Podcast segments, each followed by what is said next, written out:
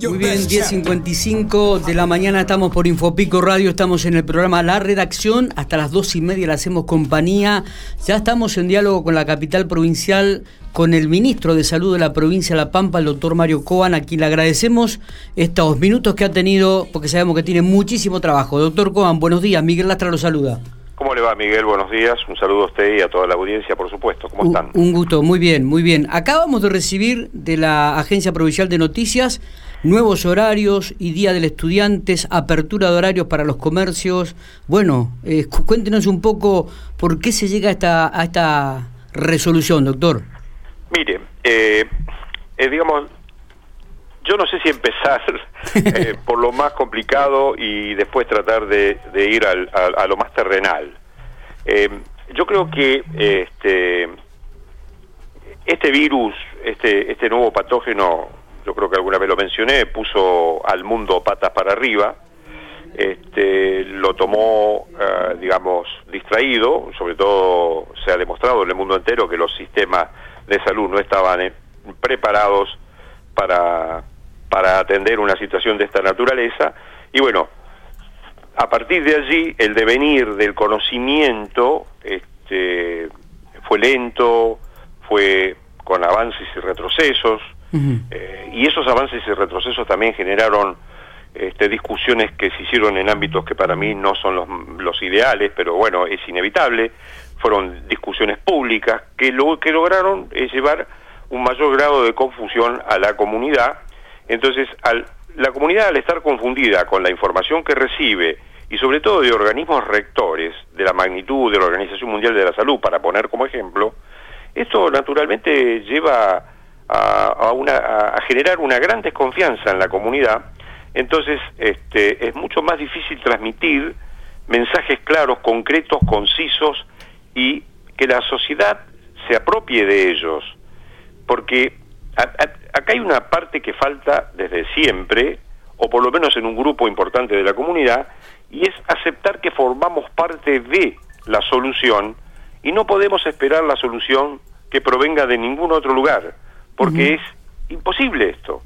Eh, esta pandemia, que, digamos, esto ocurre aproximadamente cada 100 años, la comunidad, el mundo vive una pandemia cada 100 años. Y la mala noticia es que esta pandemia va a durar mucho más de lo que la gente cree. Eh, yo lo he dicho en diferentes este, eh, oportunidades, algunos me han tildado de, pájaro de mal agüero, otros no quieren escucharme cuando digo esto, pero esta pandemia va a durar mucho tiempo, con vacuna incluido. Eh, ¿Por qué, digo esto? ¿Qué definición, ¿eh? ¿Eh? ¿Qué, definición, doctor? Digo. No, pero estoy hablando de mi opinión. ¿eh? Esto es una opinión que uno puede tomar como como propia o, o, digamos como propia, como válida o no puede ser cuestionada. Yo no no no no me, no me siento dueño de la verdad ni mucho menos. Lo que sí digo es que yo, siguiendo la información científica que se publica en el mundo, que vuelvo a insistir, eh, eh, la verdad de hoy es la mentira, no sé si la mentira, la verdad de hoy se desmiente mañana, pero no en el sentido de haber mentido como un acto de voluntariamente mentir, sino porque confunde la información. Este, lo que hoy uno afirma dentro de unas horas por ahí tiene que corregirlo. Pero yo, eh, digamos, el análisis que yo hago de toda la información es que esta pandemia va a durar mucho más tiempo de lo que uno prevé. ¿Por qué digo con vacuna incluido? Bueno, vamos a corregir tal vez esta expresión para decirlo de esta manera. No sabemos qué inmunidad tienen quienes se han infectado. Ya hay casos publicados de reinfecciones. Entonces uno, perdón, ¿eh? uno podría, este, a ver, asimilarlo a las gripes comunes que tenemos, que decimos comunes que tenemos todos los años o, o refríos, que tenemos uno o dos resfríos por año, muchos de los ciudadanos, este, es decir, que tenemos una inmunidad corta para ese tipo de virus y que eventualmente las vacunas por ahí este, no van a ser efectivas para toda la sociedad por igual, las vacunas que vendrán, sí, sí, sí. o que vamos a requerir una vacunación anual, o que vamos a requerir dos vacunas o, o dosis diferentes de diferentes vacunas, en fin, todo esto es muy complejo y hablar de vacunas es hablar de años, mm, eh, a pesar de que se trabaja con mucha velocidad, eh, los tiempos no pueden acortarse cuando uno está en, fase 3. Para poner un ejemplo, en fase 3 usted tiene que vacunar a 30.000 personas con la vacuna activa y a 30.000 personas eh, con placebo. Luego tiene que, son dos dosis, con lo cual son 60 días, eh, cada 30 días una dosis. Después hay que esperar un periodo de, digamos, 15 días para valorar, eh, creo que eso ya casi está resuelto, pero valorar eh, el, el nivel de anticuerpos presentes y que estos sean neutralizantes. Después hay que transcurrir el tiempo suficiente como para que por lo menos el 5% de los que no fueron vacunados, digamos 150 personas, contraigan la enfermedad. No, no que sean PCR positivos, que contraigan la enfermedad moderada, severa.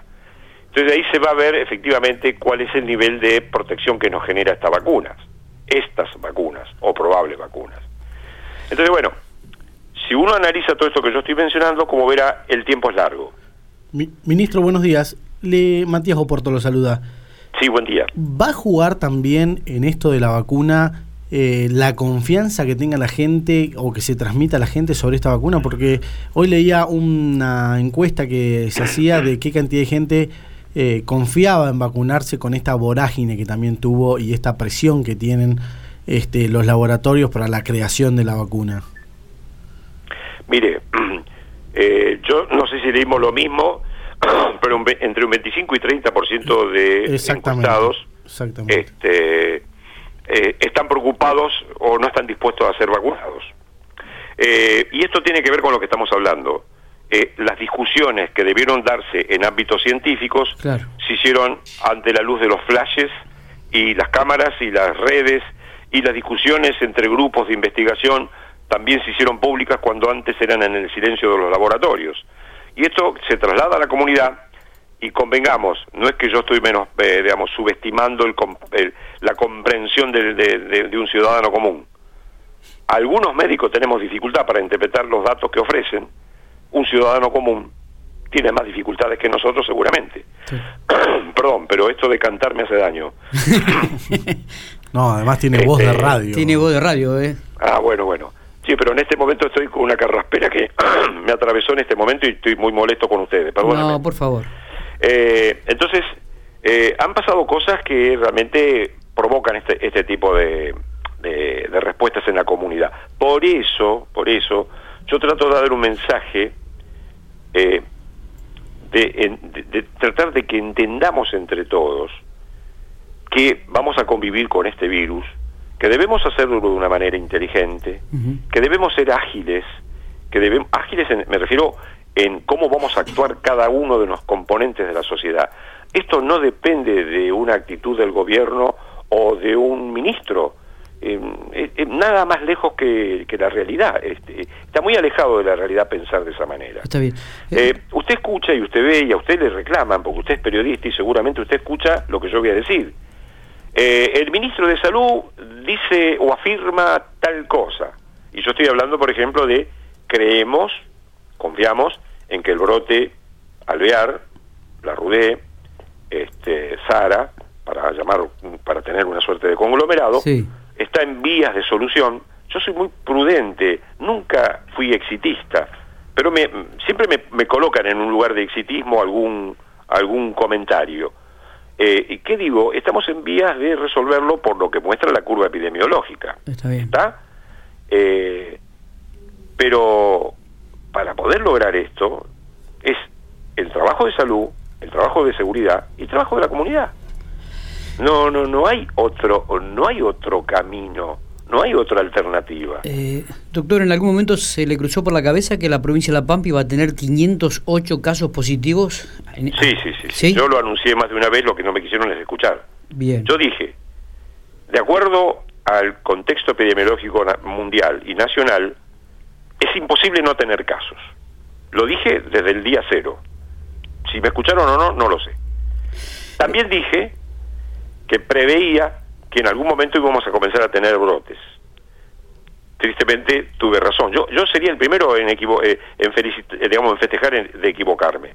Pero yo dije que íbamos a tener brotes. Ahora bien, ¿dónde está aquí digamos eh, el secreto de cómo actuar? Si uno detecta, focaliza y bloquea rápidamente, como lo logramos, por ejemplo, caso Catriló, esto permite que nosotros, ciudadanos de la provincia de La Pampa, tengamos las libertades que otras provincias no tienen. Y para tener estas libertades, son libertades con mucha responsabilidad, pero no se le puede pedir al ministro de Salud que controle las fronteras de La Pampa. Tampoco se le puede pedir al ministro de Seguridad que controle los caminos vecinales. A ver, somos adultos, o la mayoría de los adultos debemos, si no, ordenar a nuestros más chicos a que entiendan que la responsabilidad es de todos. Nosotros, a ver, lo pongo en estos términos. Vamos a suponer que el gobierno de la provincia elabora herramientas que son buenas, eficaces y se están están probando su eficacia. Esas son las herramientas. ¿Está en usted usarlas o no? Yo no puedo estar controlando a cada ciudadano que, que utilice las herramientas. Usted hoy sale por la calle, convengamos también que la actividad al aire libre es más benigna y nos compromete menos, pero yo igual quiero que eh, circulemos con eh, circulemos con este cubrebocas. ¿Por qué? Porque generamos el hábito. No solamente hay que hacerlo en los lugares que más riesgo corremos, que eso ya es obligación, sino que el usarlo permanentemente nos va a generar el hábito. Ya no nos vamos a sentir tan extraños de caminar con el barbijo o con el cubrebocas, perdón. Está bien. Este, como esto muchas otras cosas más, pero lo que planteo es, las herramientas están a, la, a disposición de la comunidad. Nosotros como salud tenemos que tener equipos de acción inmediata, eficaces, que bloqueen, controlen y aíslen. La sociedad no debe enojarse. Yo lo, lo, lo, lo, terrible es, lo terrible no es lo terrible, es lo que nos está pasando, que también es una respuesta humana, es primero a mí no me va a pasar nada. Esta sensación de la seguridad que tenemos, porque eh, este, es casi innato, diría esto, eh, y luego la transferencia. Si me pasa, me enojo con el tipo que me dijo que me iba, me iba a pasar, o me enojo con la situación, cosa que es mal negocio, y me resisto a, hacer... Usted tenemos grabaciones de maltrato al personal de salud. Usted no se imagina las cosas que tiene que soportar el personal de salud este, cuando le pide a una señora que tiene, eh, digo una señora porque lo escuché hace poquitos minutos, que tenía que hisoparse. Usted no, usted no me va a decir a mí que yo me tengo que sopar. ¿Qué me voy a tener que sopar yo? Yo sé lo que es, yo tengo gripe, tengo 30 años y yo sé lo que es tener una gripe. Pero señora, ¿usted tuvo fiebre? Sí, a la mañana, pero me bañé y se me fue. O sea, nos hemos transformado no solo en epidemiólogos, sino en médicos que diagnosticamos gripes. Yo le faltaría que le preguntáramos a la señora, ¿y usted qué cepa viral cree que la, la, complicó? ¿Será de la influenza? ¿Influenza A, influenza B, para influenza? ¿Será eh, el sincicial respiratorio? ¿O es el coronavirus que es el que está atacando a la comunidad en esta época? Porque se han corrido todos los otros virus, están desplazados. Entonces, ¿qué le pedimos nosotros a la comunidad y a nuestros equipos de salud? Y me refiero a equipos de salud en el subsector privado y público. Estemos alertas. Cualquier manifestación que tenga constelación de síntomas o signos virales es coronavirus hasta que se demuestre lo contrario. Bueno, eh, usted sabe que le tengo que hacer la pregunta también, doctor. ¿no? Eh, eh, un director de, la clínica Santa Teresita manifestó días atrás que para la salud pública lo único que existía es el COVID. a mí no me gusta contestar a un colega a través de los medios, pero no me queda más remedio que contestar, porque usted me hace una pregunta y yo no la voy a esquivar.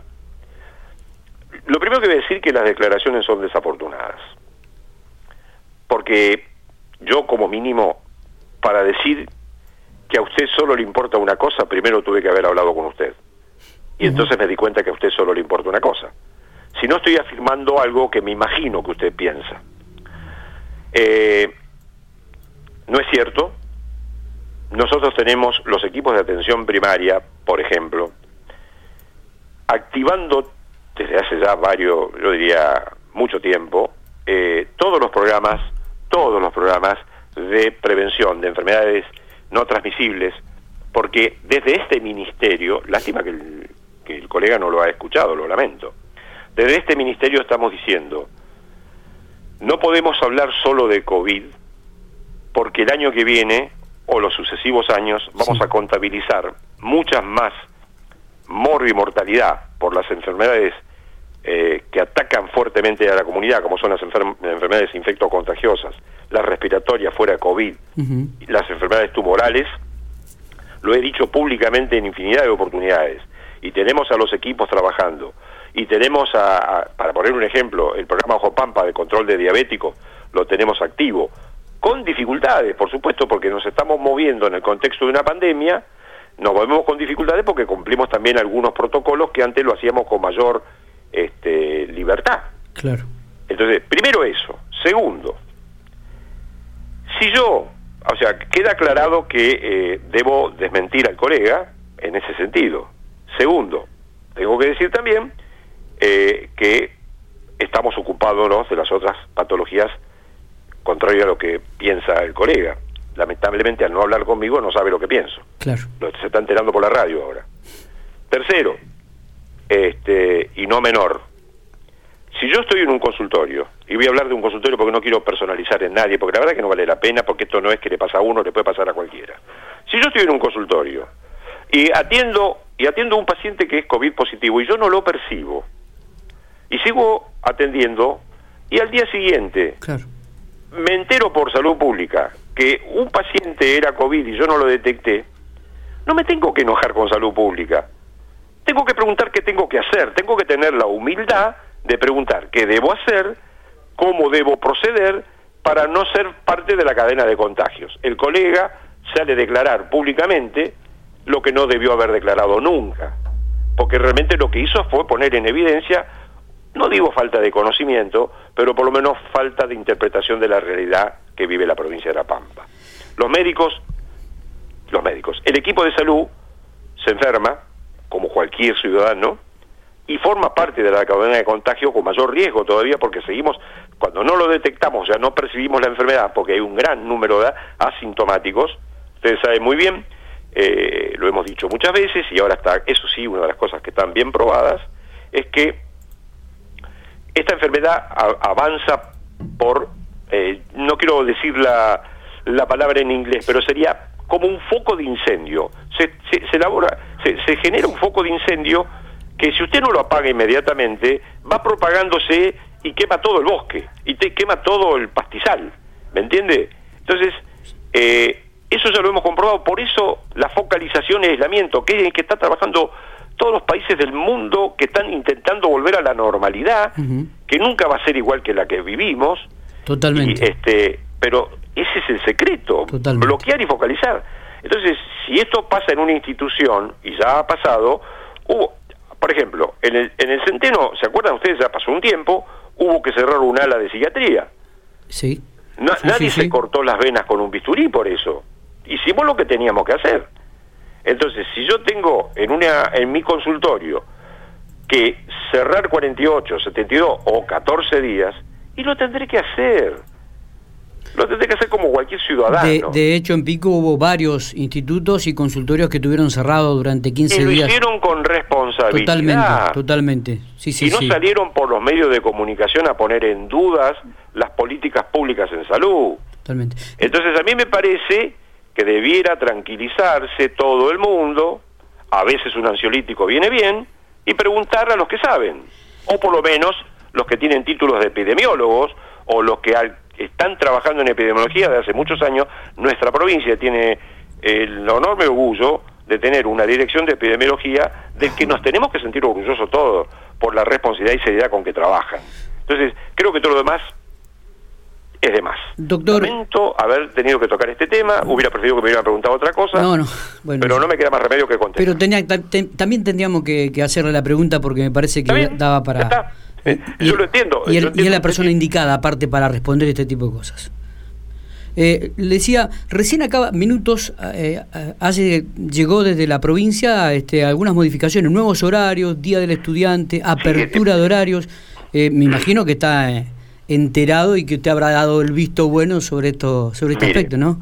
Mire, voy a volver a, insistir para llamar a la comunidad a ser cómplice que seamos cómplices entre, entre todos. Y nosotros vamos a remarcar como medio esto que usted está manifestando, ¿no? Responsabilidad entre todos. Porque cuando yo hablo de esa complicidad, hablo de la complicidad de amigos, de dejar de mirar debajo del agua, de entender que nosotros contamos con el error, nos podemos equivocar, pero lo que queremos que entiendan es que como amigos tenemos que ser cómplices de generar un nuevo espacio en una nueva realidad, no por negar el coronavirus, el SARS-CoV-2 va a desaparecer. El pensamiento mágico daña. A veces es útil, pero en otras circunstancias. En un contexto de esta naturaleza, es dañino. Entonces, ¿cuál es la complicidad que yo necesito con usted? Que seamos amigos a la distancia. Que nos entendamos entre todos, que comprendamos que tenemos que formar parte de la nueva realidad y no de la cadena de contagios. A ver, los jóvenes, los, no, los, más, diría más que jóvenes, adolescentes, van a festejar el día de la primavera. Lo tendrán que hacer de una manera diferente al que estaban acostumbrados. Sé que esto es muy duro, sé que esto es muy difícil. ¿Usted sabe el placer que yo siento de abrazarme con mis nietos? Claro lo que yo quisiera abrazar a mi querido hijo y mi querida hija.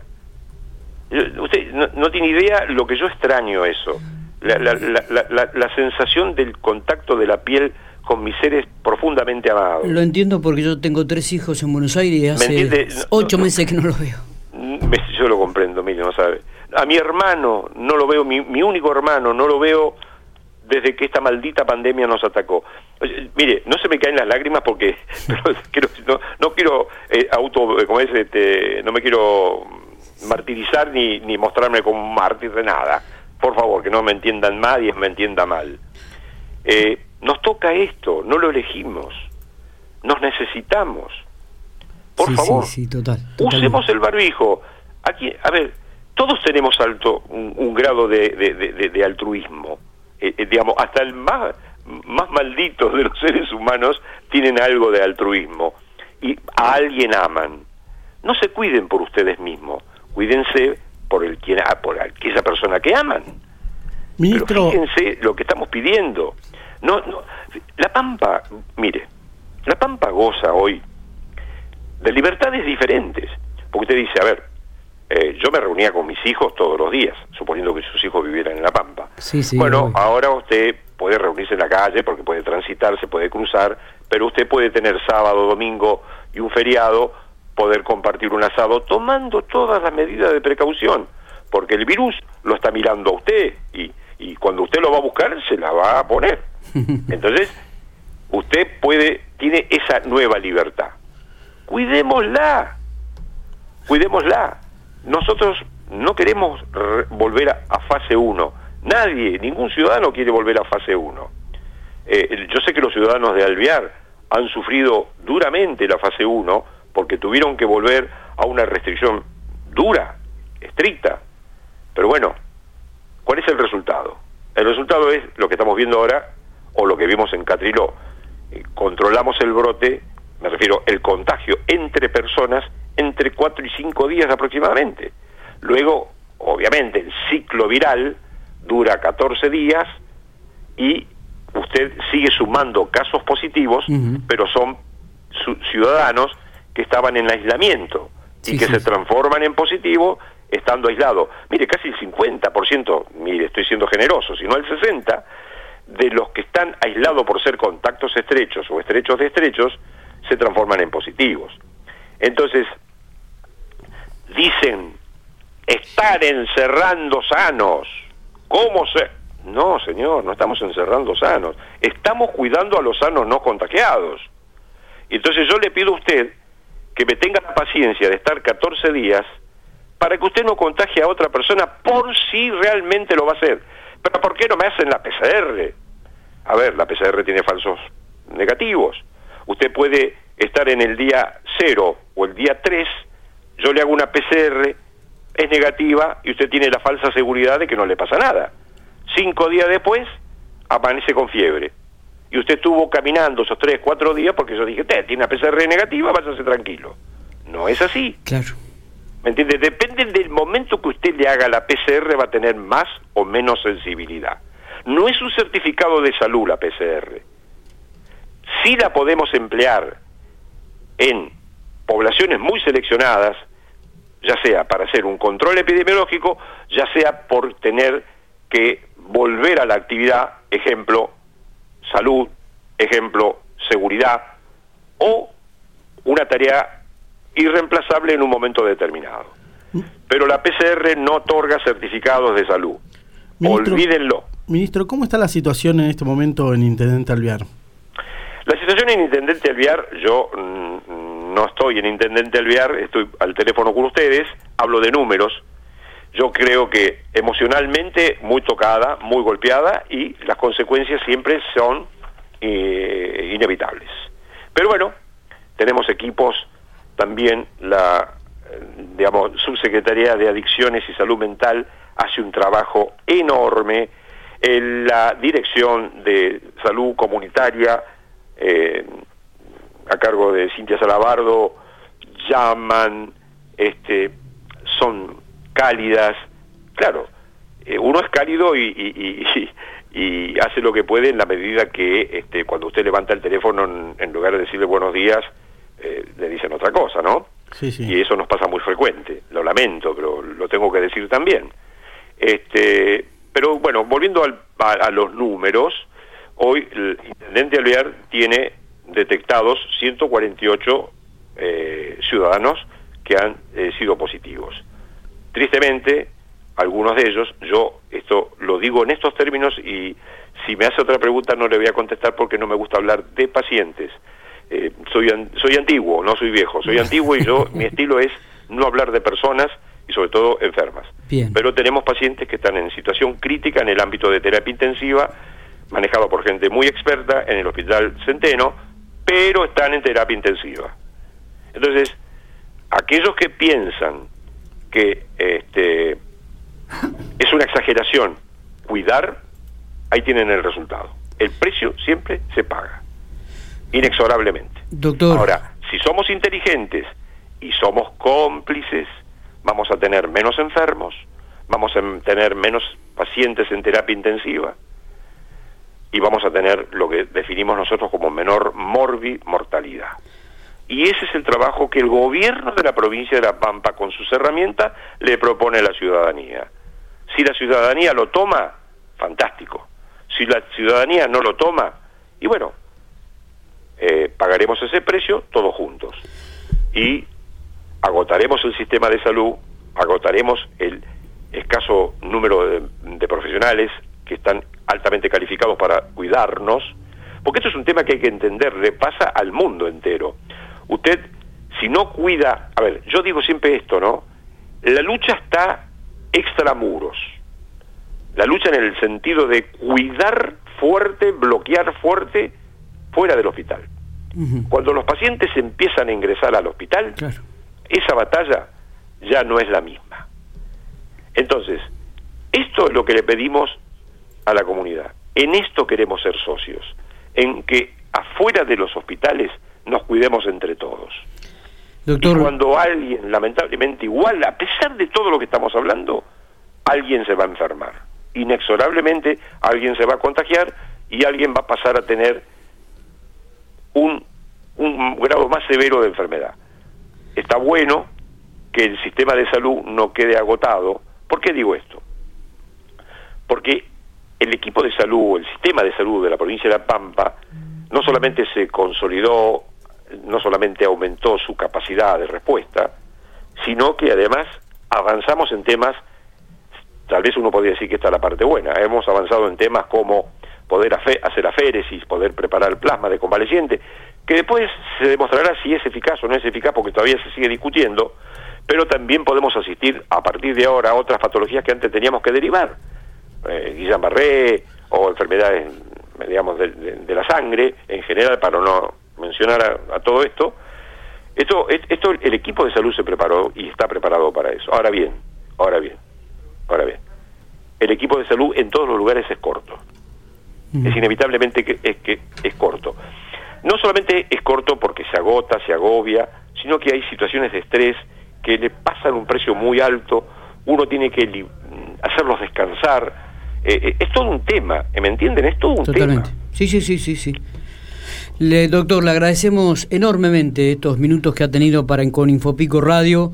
Eh, ha sido muy claro, eh, inclusive muy expresivo en esto de, señores, tenemos que cuidarnos entre todos, tenemos que ser solidarios, tenemos que ser socios en el cuidado de uno con otro, no solamente por lo personal, sino también por aquellos que amamos, por aquellos que tenemos alrededor. Usted lo sintetizó mucho mejor que yo en tantas palabras, así que se lo agradezco. un abrazo muy grande. Eh, ha sido un gusto y, este bueno a, mis compañeros de trabajo en Pico y a todos los ciudadanos de Pico, de otra, toda la zona norte que ustedes seguramente sé que alcanzan, les pido por favor eh, que, que nos acompañen. Acompáñennos porque la provincia de La Pampa goza de un estatus eh, bueno, indudablemente no es el que deseamos, pero eh, ustedes fíjense que el 90% de la actividad económica de la provincia se sostiene, tenemos un poco de actividad social, tenemos recreación, volvimos al colegio lentamente, pero muchas cosas estamos logrando si trabajamos todos juntos. Muchas gracias. Un abrazo eh. grande. ¿eh? Un abrazo. un abrazo.